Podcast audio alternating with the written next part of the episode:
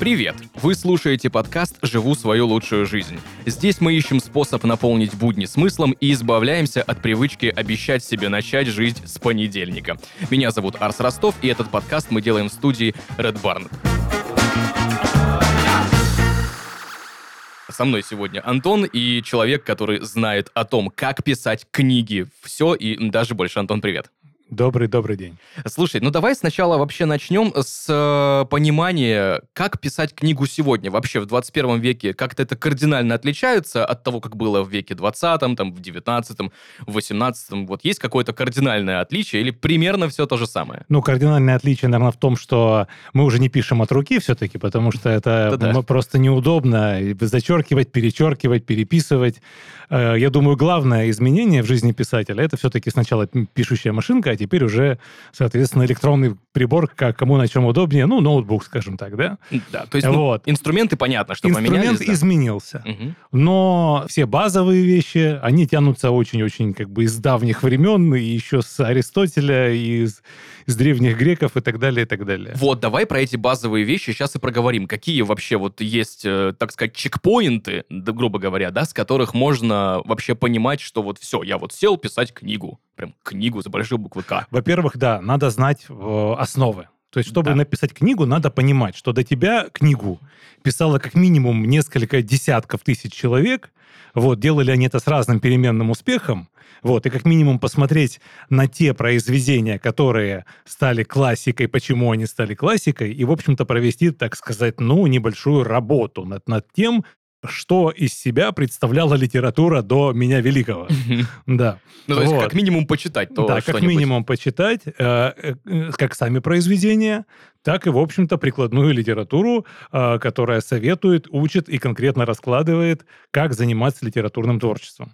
То есть варианты «я гений, самоучка, талант, божий дар», они все, наверное, имеют право на существование, но если, скажем так, ты не настроен получить большую аудиторию. То есть можно, угу. ничего не зная, ничего не умея, э, написать что-то очень своеобразное, получить 53 поклонника, вот, да, своего творчества. Но все-таки, скажем так, все массовые вещи, все популярные вещи, все успешные вещи, они все равно в своей основе, они все равно похожи, они все равно содержат одну и ту же базу. Сам процесс, вот мы затронули, что нужно какие-то азы знать. Вот э, какие конкретно эти основы вот самого вот самого процесса творчества, писательства, да, э, какие-то вот, ну, может быть, как-то упрощенно. Понятно, что если прям все раскладывать по полочкам, мы тут на два uh-huh. часа с тобой поговорим минимум. А, какие есть вот самые такие базовые элементарные азы, вот которые точно нужно понимать перед тем, как вообще хотеть что-то сделать?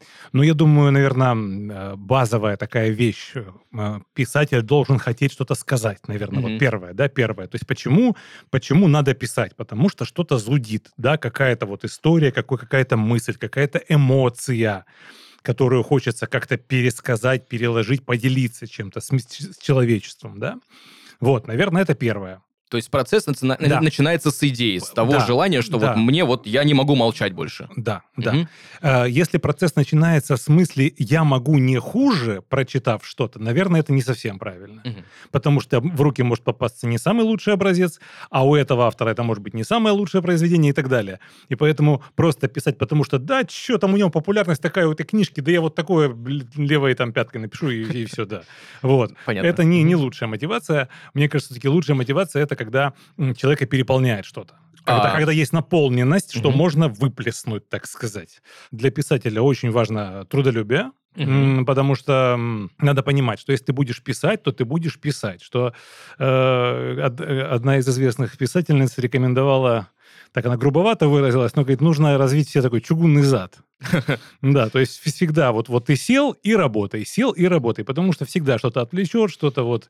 Если это, этой черты э, в характере нет, угу. то писателем стать очень сложно, потому что, невзирая ни на что, надо работать, регулярно писать, стирать, черкать, переписывать и так далее. То есть не думать, что это так легко, я сяду, потрачу 4 вечера и угу. напишу прекрасную книгу. То есть практика, практика, практика, а, чтение, чтение, чтение, впитывание, чтение, все чтение, вот это, да? Да, и, конечно же, вот просто много-много-много писать, много практиковаться в этом во всем.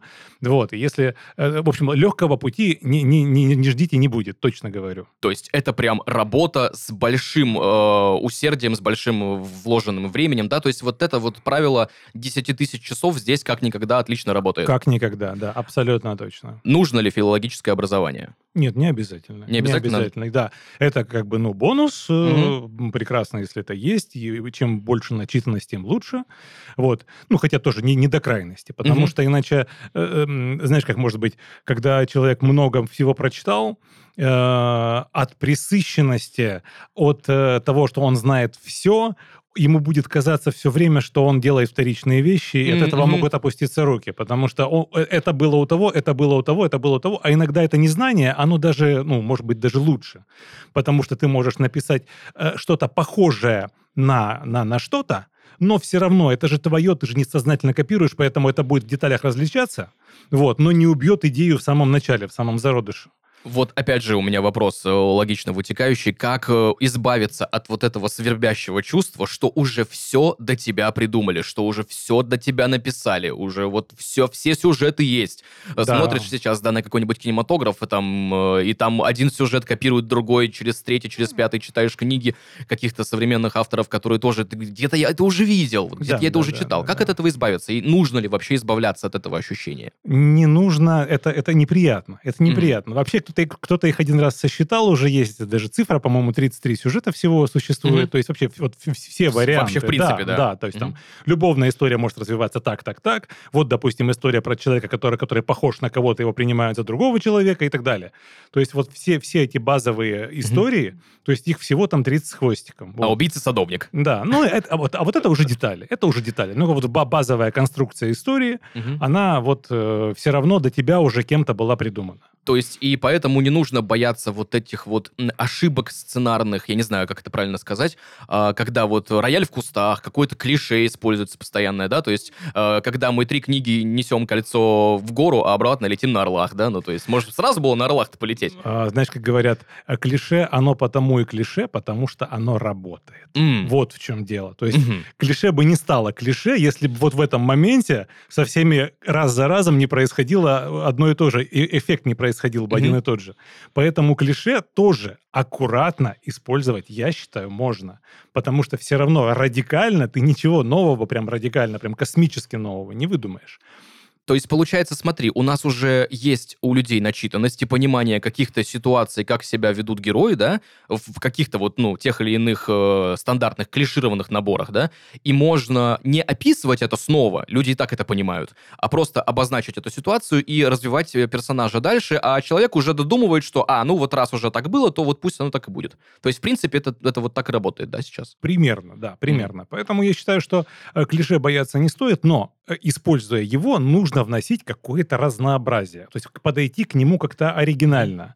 Вот. Даже любой избитый сюжет. Знаешь, как работают киношники, например, как они вот быстро накидывают концепты фильмов?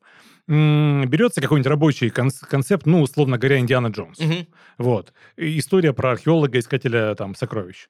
Вот. И говорит, а что если нам Индиану Джонса забросить в космос? Все таки о, отлично, Индиана Джонс в космосе. Берется похожий типаж, берется похожая история, какие-то сокровища, угу. разбросанные по планетам, условно говоря. Угу. Вот. И делает делается Индиана Джонс в космосе при этом докидываются еще какие-то финтифлюшечки, да, угу. и получается тот же самый пирог, но покрытый другим э, кремом, украшенный другими какими-то вот штучками, вот, и зритель с удовольствием идет, смотрит и голосует рублем, или читает книгу такую, вот, поэтому э, клише, клише рознь, главная фантазия, главное угу. как-то, может быть, не, не, не с той стороны подойти и посмотреть, что может получиться. Ну, это как о, в интернете было, я читал тоже, аватары Покахонтас, да, тоже там сравнивали да, сценарии, да, прям да, максимально да, похожая да, история. Да. Аватар вообще много ругали за вот отовсюду, отовсюду просто не, не, не, не прикрыто просто. Ну, это же сценарная работа, это, это все-таки... Да. Или смотри, вот ты же еще и сценарий писал, да, вот получается, Да, пишешь. да, да. Вот э, немножко отвлечемся, быстро в двух словах. Книга и сценарий, вот в чем кардинальная разница? Очень похоже, все все равно идет к древним грекам. Все равно все вот. идет к трехактной структуре, так называемой. Вот, давай, все давай равно. подробнее.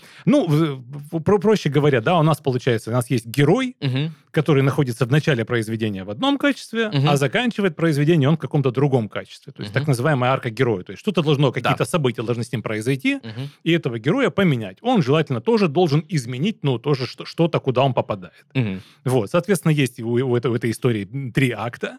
Первый акт — это, как сказать, начало, угу. если коротко говорить. То есть просто жизнь героя, что происходит до поворотного события. Вот, потом происходит, как бы, собственно, то, о чем фильм, угу. когда происходит главный-главный поворот какой-то. Ну, грубо говоря, там, допустим, возьмем там фильм, ну, Тутси, например, угу. когда э, актер должен был э, для того, чтобы найти работу, превратиться в женщину. Угу. То есть первый акт, он ходит, ищет работу, ему везде отказывают. Дальше о чем само кино? Угу. Что если э, мужчина для поиска работы актерской превратится в женщину. Угу. И он накладывает полноценный пластический грим, переодевается, меняет походку, вот все.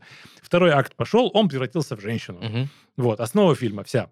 В конце фильма происходит какое-то глобальное ухудшение, угу. должно все пойти вообще сильно не так, все от него должны отвернуться, любимая женщина там и так далее и тому подобное, полный провал на работе. Кульминация, третий акт, герой восстает, собственно, из пепла, побеждает всех и вся, и все прекрасно, все линии завершаются, все, угу. все, все, как так сказать, либо хорошо, либо плохо заканчиваются, но все линии, завязанные в фильме до этого, должны как-то вот сойтись в какой-то вот финальный вывод. Да, и то же самое работает в книгах.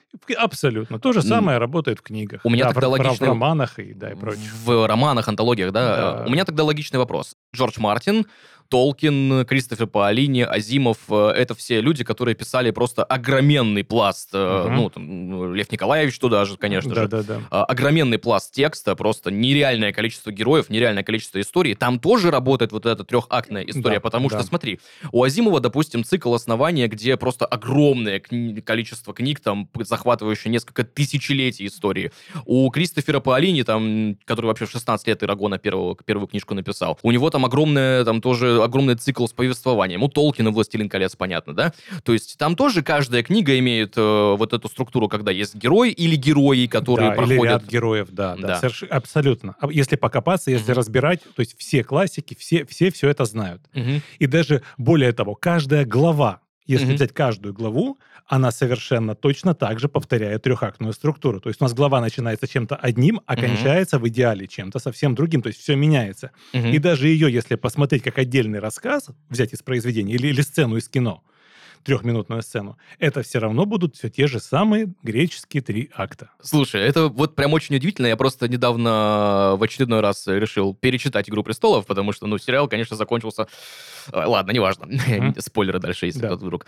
А, слушай, ты не смотрел еще. Короче, суть в том, что по книгам там... Да, в принципе, тот же, там, не знаю, если брать какие-то большие длинные сериалы, там тот же «Гарри Поттер», например, который, э, там, не знаю, самая популярная в мире на планете книга. Вот давай на примере него тоже, под трехчастной форме. Там тоже каждая книга получается. Начало, потом середина года, в конце там что-нибудь случается. И да, вот так да, вот из да. года в год, из года в год и из года в год. Да. И э, получается, что там тоже все герои, изменения какие-то у них проходят, э, все вот это вот. У меня, знаешь, какой вопрос?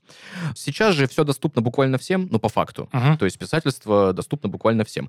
Вот этого всего начитавшись, да, вот впитав в себя всю эту историю, э, какие вот э, препятствия же все равно меньше не становятся? То есть почему так много людей мечтают книгу написать, но э, не каждый сегодня вообще садится, а если и садится, то не доводит процесс до конца. Ну, то есть сколько черновиков в стол написано, рукописи вот этого всего, которое никогда свет не увидела. Почему? Я думаю, потому что люди переоценивают свои силы просто-напросто. Угу. Потому что без большого опыта, без серьезной подготовки сразу браться за большую книгу, это немножко самонадеянно. Поэтому если вот сейчас нас слушают люди, которые либо замышляют книгу, либо там в процессе завязли, то есть я сказал бы так, то есть пробуйте начинать с малых форм. Mm-hmm. То есть сначала нужно написать рассказ и посмотреть вообще, как бы, как работа идет со словом, как у тебя выстраиваются, как у тебя диалоги вообще рождаются, как вообще это все происходит. Сначала написать, допустим, рассказ на там 2-3 странички, освоить форму, посмотреть на все это, показать друзьям, получить какие-то отзывы. Потом, возможно, замахнуться на повесть страниц на 20. Угу.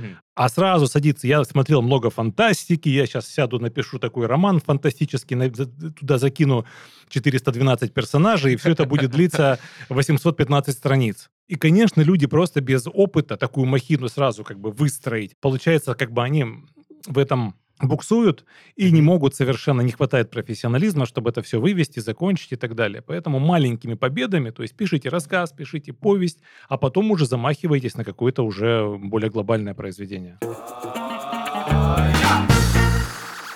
Друзья, не только в книгах герои могут быть здоровыми и счастливыми. Даже в реальной жизни можно добиться этого, если следить за собой и за питанием. Кстати, с этим вам могут помочь нутрициологи из Азбуки Лайф. Этот подкаст мы делаем с нашими друзьями из Азбуки Вкуса и их крутого сервиса Азбука Лайф. Азбука Лайф — это бренд, объединяющий в себе линейку товаров собственного производства и услуги опытных нутрициологов-консультантов по питанию. А кроме экспертных советов по изменению своего рациона и шопинг сопровождения вы можете пройти профессиональный check-up в медицинской лаборатории. Любая услуга в Азбуке Лайф доступна разово и в формате подписки от одного месяца до полугода а первую консультацию вы получите бесплатно, чтобы познакомиться с услугой. Если вы не готовы начать прямо сейчас, ребята приглашают вас на дни бесплатных консультаций в офлайн магазины Азбуки Вкуса, начиная с сентября. Воспользуйтесь возможностью задать все вопросы о питании специалисту. Ссылка для ознакомления с сервисом и возможностями в описании. Азбука Лайф – новая забота о себе, без чувства вины и ограничений. Слушай, вот у меня еще, знаешь, какой вопрос? Существует ли вообще какая-то предрасположенность, талантом, одаренность, или все дело в мастерстве, там, в навыках? Знаешь, я вот э, видел, иногда в кино показывают, когда писатель там над чем-то работает, думает, да, или начинающий, у него там огромная доска с кучей, знаешь, как у, детек- у детектива, там, сюжеты какие-то прописанные, там, какие-то линии, что-то вот. Вот как это можно удержать все в голове? Это прям вот какой-то врожденный талант, или это можно все развивать, и вообще не сильно страшно, если у вас нет какой-то предрасположенности способности к излаганию своих мыслей. Это два, два разных вопроса. Угу. Смотри, то есть первый вопрос. Есть ли предрасположенность? Предрасположенность, она, конечно, выявляется, мне кажется, тоже с детства, потому что, угу. ну, если человек хорошо пишет сочинения, изложения, если он, в принципе, ведет интересно как-то свой блог даже угу. в, в соцсетях и пишет какие-то интересные посты, то, конечно, э, формируются предпосылки для того, чтобы сказать, слушай, а напиши что-нибудь художественное, потому угу. что, ну, вот как бы хорошо получается, действительно. Вот, но если человек никогда этого не делал, не писал, не получал двойки, тройки по русскому mm-hmm. языку, а потом просто обсмотревшись фильмов скажет, я буду писать фантастический роман, то есть, скорее всего, ну, как ни печально, ничего не получится. Mm-hmm.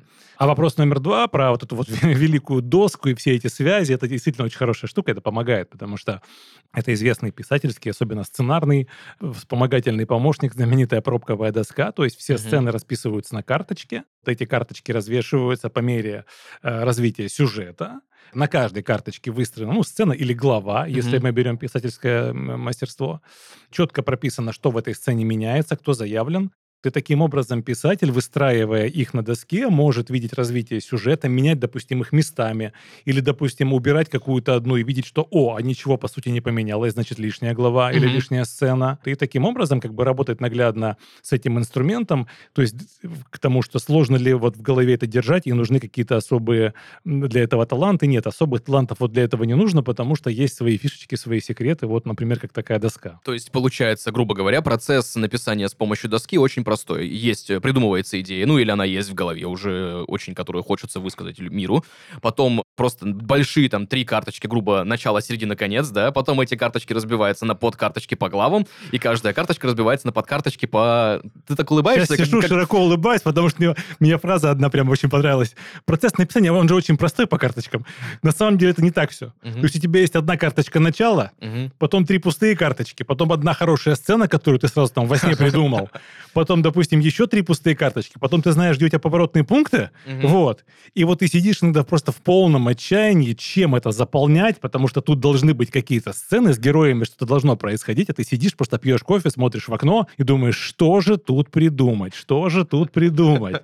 Поэтому никакого очень просто здесь вообще не существует. Но вот наглядный способ, он немножко просто делает эту работу понятнее. Я так понимаю, позволяет не допускать каких-то сценарных ляпов и ошибок, да? Потому что самое же же главная претензия к современному писательскому творчеству, не только там к сценарной работе, но еще и книжной, то, что писатели сами нарушают те законы, которые они придумали в своих каких-то художественных произведениях. Неважно, пусть это фантастика, либо там проза художественная, либо там еще что-то. То есть человек придумал, обозначил границы, и где-то там что-то вывалилось. Занесло, да. Да, да и бывает. редактор, редакционная работа тоже пропустила этот момент. Как да. бы, понятное дело, это вышло в печати, и все такие потом фанаты, а как-то... Э, да, ну, не сходится. Как, как так-то? Да, да, да. Ну, бывает, ну да, конечно, да. да. Если сложное произведение, действительно многокомпонентное, многоуровневое, и куча персонажей, да, меня вот, знаешь, интересует больше всего сейчас практическая сторона вопроса, потому что сейчас же, ну, век цифровых технологий, если раньше, допустим, э, ну, сейчас понятно, мы про художественную литературу э, обсуждаем, да, потому что техническую книгу написать на какую-нибудь профессиональную тему, это вообще, ну, сильно по-другому. Да, по-другому, конечно. Это другие специалисты работают. Мне кажется, как бы тут такой художественный не нужен полет, mm-hmm. поэтому тут э, немножко, может, даже проще, может быть. Да, то есть, ну, грубо говоря, диссертацию написать нужно быть хорошим специалистом. Да, просто специалистом, да. да. И не, не нужно придумывать, что протон и нейтрон как-то mm-hmm. подружились друг с другом. Да, да, да, что-то вроде этого. Хорошо, вопрос следующий. Нужно ли вообще э, что-то знать, конкретно что нужно знать э, или изучить перед тем, как начать работу над своим произведением, пусть даже если это какой-то небольшой рассказ. Или просто можно сначала так вот от души излить из себя текст, а потом вообще что-то с этим делать. Ну, я бы порекомендовал все-таки, даже перед началом рассказа, перед mm-hmm. началом написания рассказа, все равно ознакомиться с какой-то базовой теорией, ну, с базовой. То есть mm-hmm. там это буквально, ну, несколько книжек, ну, в интернете легко прогуглить, mm-hmm. советы писателю, там самые популярные учебники, вот, то есть какие-то хотя бы базовые вещи все-таки почерпнуть. Потому что все равно вы рассказ, может, и напишете, э, но э, все, кто его прочитают, поймут, ну, что-то вот не так. То есть они, они, они может, вам даже а, объяснить не смогут. То есть, грубо говоря, да, вот существует э, рецепт бабушкиного пирога, классический. И вот если оттуда убрать какой-нибудь важный компонент, ну, скажем, там, яйца, я не знаю, оттуда убрать, ничего не получится. То есть получится пирог, но какой-то он будет кривой, какой-то вот непонятный, и все, кто будет его есть, говорит, слушай, ну, ну вроде пирог, но как-то вот, как-то я вкуснее пироги ел и сам автор не поймет, повар не поймет, почему так получилось, и читатели не поймут. А другие писатели, которые откроют, скажут, ну, братец, ну ты что-то вот-вот, совершенно по очевидным как бы ляпам, вот как бы ты просто добыл, mm-hmm. забыл добавить яйца в рецепт. Поэтому как бы, чтобы такого не произошло, просто хотя бы какие-то базовые советы писателю почитайте, посмотрите, и все должно быть нормально. А потом просто вот за первый рассказ смело и Удачи, так сказать. Слушай, но еще знаешь, понятное дело, что нужно бы работу как-то свою организовать, и вообще я очень сторонник такой фразы, что ничто не способствует творчеству, как четко прописанный дедлайн, срок. Ну, то есть у тебя вот ты поставил себе, что вот через два месяца, да, вот хотя бы что-то должно быть, потому что можно это все развозюкивать на долгие десятилетия. Вопрос у меня к тебе очень простой. Его величество вдохновения или ее величество муза?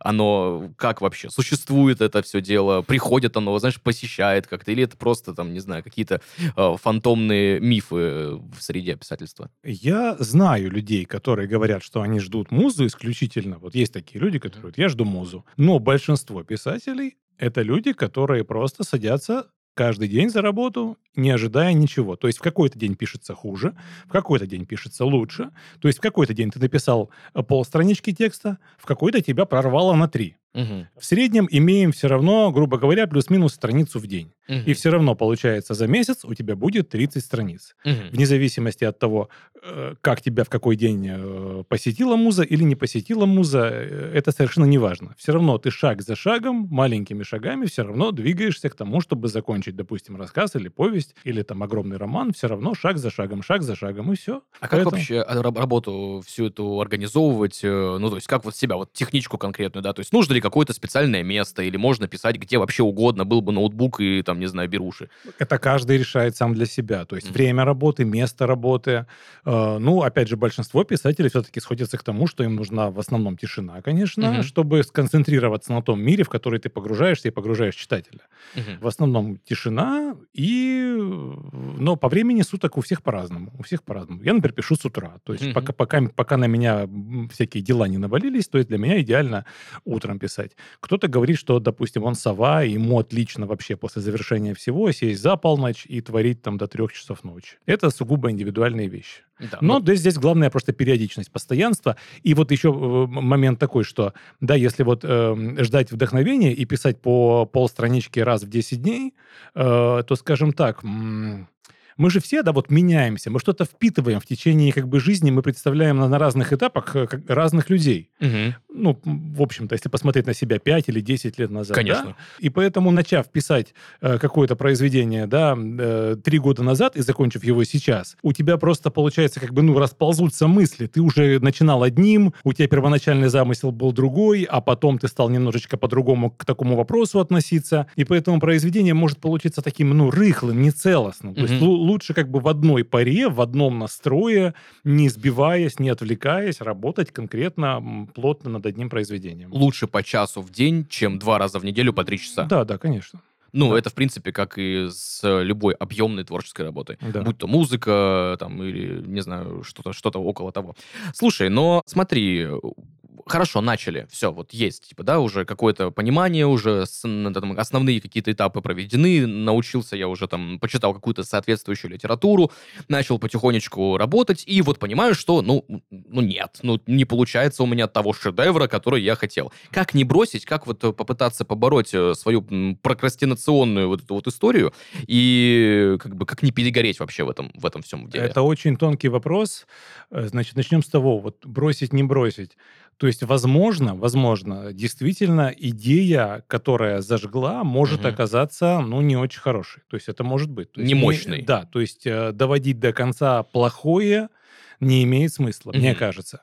То есть как понять, ту ли ты сторону идешь или не ту ли ты сторону идешь, это отдохнуть от текста. Mm-hmm. То есть если, если вот возникает такой момент, вот ты сидишь и вот пишешь и пишешь и думаешь, то не то, то не то, то есть надо, значит, его надо отложить в сторону на 2-3 недели, прям конкретно отложить. Прям, прям надолго. Да, прям надолго. Ну, по писательским, как по, по мне, так это надолго. Может, кому-то надо по, по, еще подольше. А потом посмотреть на него свежим взглядом, если не боишься, то можно кому-то и показать. Mm-hmm. Но, но компетентному человеку, достаточно mm-hmm. компетентному. И подтвердить свои сомнения. То есть, возможно, это не стоит продолжать писать, если вот так настолько сильно гаснет вдохновение, если настолько сильно не идет. Но вот тут главное, опять же, не перепутать с тем, что оно не идет не по причине прокрастинации mm-hmm. и просто вот как бы, что вот, ну, потом попишу, потом что-то вот как-то вот это. Поэтому это очень тонкий вопрос. Здесь однозначного совета быть не может. Но я просто предупреждаю начинающих начинающих авторов, что может быть действительно такое, что первоначальная задумка, она действительно не очень Слушай, э, я вот э, думал недавно, знаешь, на какую тему? Сейчас же в век цифровых технологий, если раньше, допустим, ты написал какой-то там рассказ, повесть, да, там даже там еще вот в конце там 20 века нужно было идти в издательство, да, то есть как-то заплатить денег, чтобы издаться, да, ну, то есть это стоило каких-то, ну, хороших таких усилий, то есть просто так с бухты-барахты никто бы книгу не выпустил. Сейчас же, например, можно просто на каком-либо сайте выложить э, все, что угодно, любой текст в интернет, и, пожалуйста, аудитория тебя найдет. И я недавно, знаешь, на, на что натолкнулся? На такое понятие, как фанфик. То есть э, есть э, какая-то книга, да, или фильм, и народ э, берет на основе этих книг, придумывает какие-то другие истории, да, либо там короткие, да. да, либо короткие рассказы, либо полностью вообще переделывает все, максимально оставляя только главных героев. Ну, то есть, грубо говоря, знаешь, уже берут какие-то наработки и переделывают их под свое видение. Вот есть, ну, можно это рекомендовать как начинающему автору, чтобы не полностью заниматься разработкой какого-то вот э, какой-то цельного мира, а просто попробовать вот с переделки уже готового и посмотреть там на сайтах каких-нибудь, которые занимаются выкладкой этих фанфиков, вообще народу заходит или не заходит, там стиль повествования, там, текст и так далее. Конечно, это очень хороший способ. Э, тут же опять можно логичную такую провести параллель с музыкой, потому mm-hmm. что когда музыкант сам не умеет еще сочинять красиво, хорошо произведения, вот, э, он снимает чужие произведения. Конечно, конечно. кавера. Вот, поэтому и набивает этим руку, и потом развивается уже вкус, и уже как бы развивается мастерство, угу. и тогда уже он переходит к сочинению своих мелодий и произведений. То же самое и тут. То есть можно попробовать, не сочиняя героев и мир, угу. взять уже чье-то, попробовать придумать для них уже интересную историю, и э, посмотреть на реакцию читателей, да, потому что это сейчас многих интересует фанфики. Вот, это хороший способ, хороший трамплин для тех, кто хочет вот попробовать размя размяться, так сказать. Ну да, а потом уже на том же сайте, либо где-нибудь еще уже оригинальную историю свою, да, вот, которая, да, да. которая хочется, да. Да, конечно. Я, кстати, знаю, что есть примеры такие, да, современных авторов, кто вот сначала просто фанфики писал себе там в свободное время как хобби, а потом понял, что это мое, и прям вот полноценный потом да, шедевры пошли. Да, ну да, почему нет? А, и вообще, вот как показать свое творчество массам, где начать публиковаться? Вот, ну, допустим, представили, мы прошли все этапы, все через тернии к звездам, там целый год мы писали 30, 365 страниц этой книги. Uh-huh. Вот у нас есть, грубо говоря, черновая рукопись. Все, вот она вот в PDF там, файле или как-то еще или на печатной машинке, или рукописная какая-нибудь, вот она есть. Что дальше? Uh-huh. Так, значит, сразу отметаем вариант на печатной машинке, рукописная. Современные стандарты требуют современных решений. То есть обязательно, конечно, все должно быть в цифровом виде, для того, чтобы это можно было рассылать и удобно читать э, редакторам. Поэтому ни один редактор, конечно, не будет э, открывать письмо в конверте и разбираться в каракулях. Бандероль. Да, это сразу в мусорное ведро. И опять же, надо немножко для тех, кто пишет, кто, кто начинает, ознакомиться обязательно с форматом, как, как оформляется рукопись, потому что есть свои законы. Например, если вот брать в пример Голливуд, немножко отойти от, от э, темы, то есть неправильно оформленный сценарий, то есть не тем шрифтом, не, не той величины, угу. э, не той нумерации, он сразу моментально отправляется в корзину. Никто даже не откроет сценарий, оформленный не по стандарту. Ничего себе. Да. И, и у нас, получается, во всех издательствах то же самое, да, с редакторскими? Ну, практически обычно, как бы, ну, запрос на стандартный mm-hmm. шрифт, обычно запрос на стандартный кегель, ну, размер... Times New Roman 14, 12, да. Да, да, да. Это нужно обязательно все найти, обязательно прочитать, обязательно посмотреть, чтобы не изобретать велосипед и не мучить редактора, потому что он открывает в день множество текстов. Ну, конечно. Э, да. И поэтому должно быть все довольно стандартизировано для него. Mm-hmm. И, соответственно, когда вы приготовите рукопись в этом формате, э, можно пробовать и нужно отсылать ее в тематические издательства. Угу. Опять же, посмотреть, чем занимается издательство. То есть, чтобы не посылать фантастику в детскую литературу, да, соответственно, а детскую литературу там в отдел там какой-нибудь еще. Эм, поэтому посмотрите, что выпускают эти люди, э, составьте краткую аннотацию, кто вы, что вы, если какие-то успехи уже есть, надо это все написать, там даже те же вот фанфики, там что-то вот такое, то есть какие-то минимальные регалии свои описать. Ну, если их нет, ничего страшного, потому что все все, все равно читают все. Все все равно mm-hmm. читают все, потому что неизвестно, где этот бриллиант, собственно, э, будет скрываться. Читают, возможно, недолго, возможно, одну-две страницы, но все равно как бы шанс есть у всех. И поэтому отправляйте в издательство и ожидайте ответа. В идеале, конечно, писатель э, должен издаваться именно таким образом. То есть э, готовое произведение отправляется в издательство, издательство заинтересовывается, заключает договор, оплачивает гонорар, и, соответственно, выходит книга. Сейчас уже в последнее время появился другой вариант, угу. когда писатель, э, которого отвергли угу. все издательства, ну, настолько он уверен в себе, в своих силах и хочет издаться, что есть э, те издательства, которые издают за средства автора. Mm. То есть так называемый сам издат, вот, да, вот, да, как да. Бы, да, что-то вот такое. Ну, там есть разные условия, там иногда это издательство может помочь с продвижением, раз, размещением на э, торговых площадках этой книжки, чтобы она не просто так вышла в никуда. Это, опять же, надо все смотреть, изучать каждому, кто заинтересуется. Э, в общем, ну, есть, есть и такой вариант. То есть даже если вас не приняли э, в, в такие писатели, так сказать, платные, на гонорарах такие вот, э, то не стоит отчаиваться. Вы можете накопить определенную сумму денег, ну, не космическую, кстати, потому что первый же тираж можно издать небольшим, небольшим как бы тиражом. Не обязательно тысяча экземпляров, а буквально там 100 для друзей, для знакомых, попытаться немножко продать через соцсети, например. Но зато у вас уже будет целая настоящая книга там с иллюстрациями, там все как полагается. Это вот, значит, второй путь, да, сам издат. Если сам издат по какой-то причине это дорого, накладно и неудобно, то интернет, интернет-порталы, есть у нас известные сайты, опять не будем их перечислять, но вы тоже можете все загуглить, то есть куда можно выложить, где тусуются писатели начинающие, они друг друга сами, так сказать, читают, угу. оценивают, там такая вот, такое довольно дружное сообщество, где они друг другу дают и советы, и анализируют творчество, поэтому... Коллаборируются да, часто коллаборируются, еще. конечно, да. Вот. Там же можно найти, я так еще знаю, есть такое понятие, как человек, который может это прочитать и что-то исправить. Ну, типа редактор просто на добровольных началах. Mm. Человек, который просто прочтет это все и как-то исправит, поправит ошибочки. Это, кстати, вот этот этап, если вот, mm. допустим, да, вот если человек хочет, минуя издательство, пройти, mm а вот либо сам издатом, либо так, все-таки лучше дать кому-то прочитать все-таки до выкладки заранее, угу. потому что ну, не все видно. К концу работы над произведением да, у человека замыливается глаз абсолютно. То есть, да, допустим, там даже могут быть ну, такие смешные вещи, как просто повтор слова может быть, там, не знаю, через слово, тавтологии какие-то, вот. То есть ты, ты просто этого не видишь, у тебя уже по-другому все устроено, ты этот угу. текст смотришь.